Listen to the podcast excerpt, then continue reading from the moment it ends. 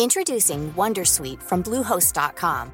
Website creation is hard, but now with Bluehost, you can answer a few simple questions about your business and get a unique WordPress website or store right away. From there, you can customize your design, colors, and content. And Bluehost automatically helps you get found in search engines like Google and Bing. From step-by-step guidance to suggested plugins, Bluehost makes WordPress wonderful for everyone. Go to bluehost.com/wondersuite.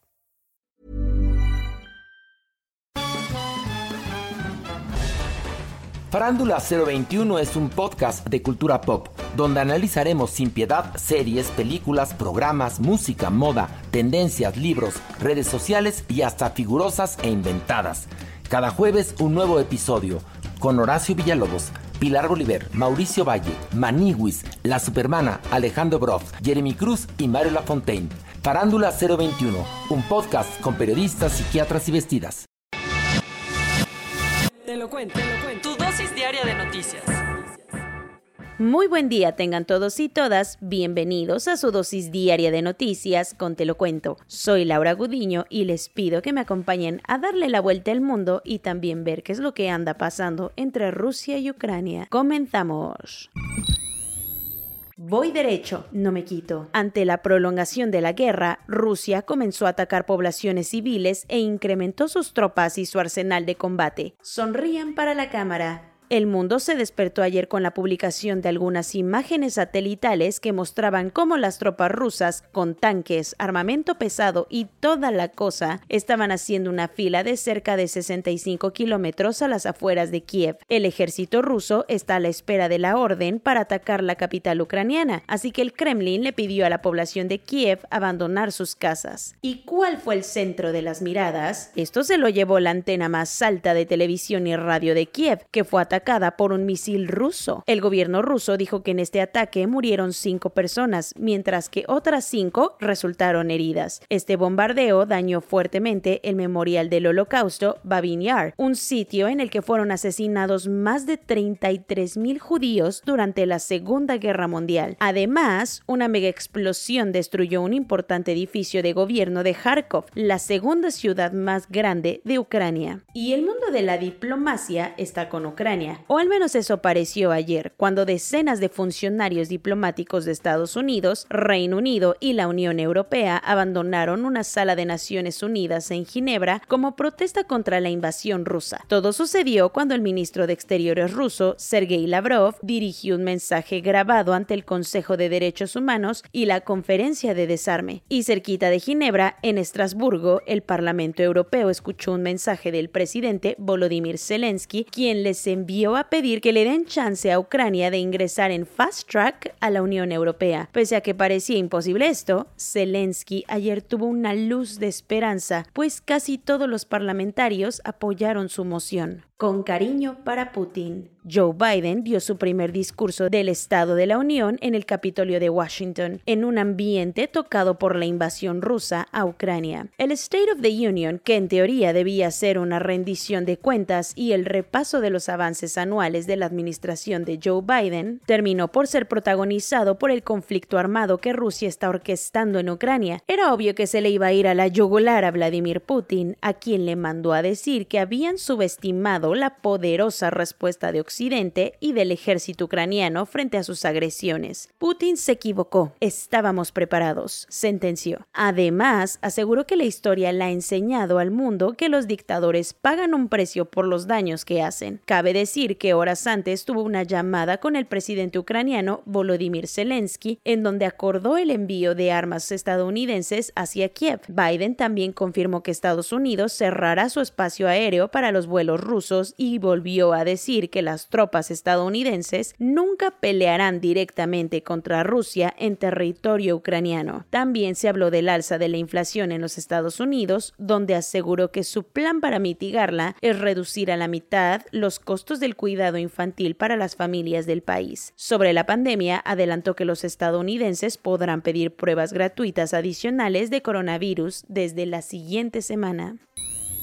Venganza criminal. Según el gobierno federal, la masacre michoacana de San José de Gracia fue resultado de una revancha entre jefes sicarios del cártel Jalisco Nueva Generación. El atroz ataque armado en el que fueron asesinadas decenas de personas durante un velorio en el pueblo de San José de Gracia, en Michoacán, ha dejado, además de mucha tristeza, dudas en la gente. Hasta ahora, el subsecretario de Seguridad, Ricardo Mejía, dijo que no tienen claro el número de víctimas que tampoco hay denuncias de desapariciones. Y es que no pueden decir cuántos murieron porque los atacantes limpiaron la escena y se llevaron los cuerpos, como película de Hollywood. Lo que sí dijo es que todo indica que se trató de un ajuste de cuentas entre jefes de dos células del cártel Jalisco Nueva Generación. Además, aseguró que la teoría del fusilamiento no cuadra, porque según él, parecía que los sicarios no estaban coordinados y dispararon porque escucharon balazos. Otra cosa que les llamó la atención fue que el gobierno municipal no alertó del ataque hasta que se hizo viral. Es por esto que, mejor de una vez, el gobierno federal mandó a la zona a un equipo especial de la Secretaría de Seguridad y Protección Ciudadana para investigar el atentado.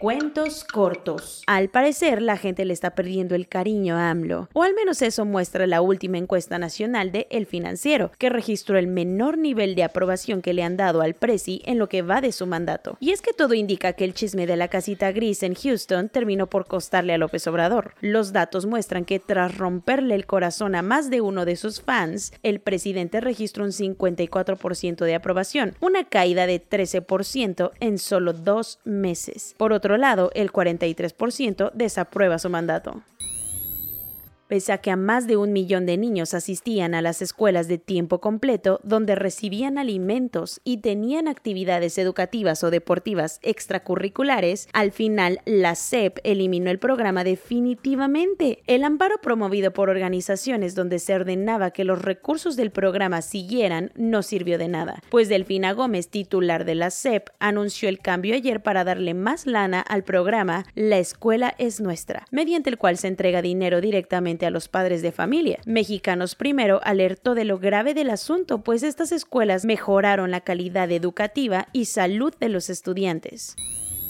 Entre aplausos terminó el Parlamento abierto de la reforma eléctrica en el que supuestamente se iba a discutir este proyecto del presidente. Pero ¿por qué tanta aprobación? Para cerrar con broche de oro este ejercicio fueron solamente los gobernadores de Morena, quienes no tuvieron reparo en echarle flores a la propuesta presidencial. El único gobernador de oposición que se lanzó a la Cámara fue Omar Fayad, gobernador priista de Hidalgo, quien se presentó en su calidad de presidente de la Conferencia Nacional de Gobernadores, ahora la propuesta será llevada a las comisiones de energía y puntos constitucionales para que después se legisle. Tristemente, las tragedias no dejan de acechar a Siria. Ahora, un incendio en la capital de Damasco consumió un centro comercial en donde murieron 11 personas. Para colmo, las llamas destruyeron por completo decenas de tiendas, dejando en la incertidumbre a varios comerciantes. Al lugar llegaron 20 camiones de bomberos para intentar frenar la super llamarada que no tardó en cubrir el edificio, aunque al final, después de cuatro horas, pudieron controlar el fuego. Por suerte, dos personas sí pudieron ser rescatadas. De momento, las autoridades están echándole ojo al lugar para determinar las causas de este desastre.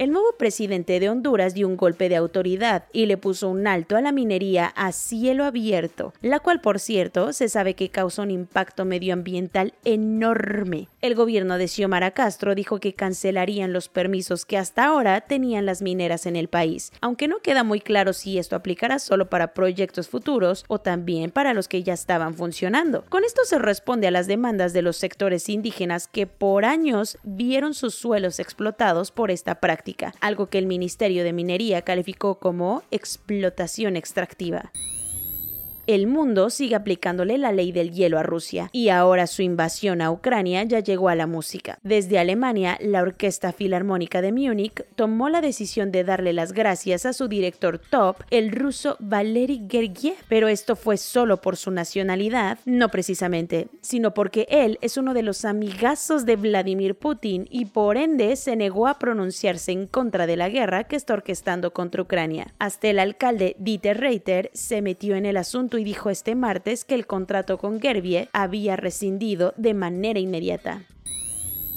Corona News. En México, el número de casos en 24 horas es de 2.524. Los casos desde que inició la pandemia son de 5.508.629. Las personas fallecidas, según datos oficiales, son 318.149. Las vacunas puestas en total son de 181.945.907. Las personas vacunadas con esquema completo son 78.915.838, que son son el 88.19% de la población mayor a los 18 años. Según el encargado de tecnología de la Agencia Digital de Innovación Pública de la Ciudad de México, Eduardo Clark, la cobertura de vacunación de refuerzos en adultos mayores alcanzó el 82% en la capital, siendo la más alta del país y una de las más grandes a nivel internacional. Rezagados en la capital, alcen la mano. El gobierno de la Ciudad de México ya dio las fechas para vacunarlos y será justo esta semana. Ojo, porque Hugo López Gatel ya anticipó que si la desescalada de la pandemia se mantiene así, México podría decir adiós a las restricciones y protocolos de prevención. Por fin la reina Isabel regresó a las actividades. Tras nueve días de haber dado positivo a coronavirus, la monarca británica de 95 años regresó vivita y coleando a las andadas en el Palacio de Buckingham. Desde el martes, las líneas de cruceros de Carnival y Norwegian empezaron a bajar sus medidas de prevención de contagios y ahora solo recomiendan, en vez de exigir, mascarillas a bordo. Tristemente, en Hong Kong volvieron las compras de pánico por el posible confinamiento que vendría con el alza de contagios que están pasando por allá. Ahora los estantes de los supermercados, farmacias y mercados lucen vacíos. En contraste, buenas noticias llegaron desde Sudáfrica, donde no se registró ninguna muerte por primera vez desde que inició la pandemia. La pandemia dejó más de 5 millones de menores sin una madre, padre o tutor alrededor del mundo, según la OMS. Soy Laura Gudiño y esa fue su dosis diaria de noticias de este bello miércoles 2 de marzo, ombliguito de semana. Que tengan un buen día. Los invito a que nos sigan en nuestras redes sociales de TikTok e Instagram con el nombre de su podcast favorito, Te lo cuento.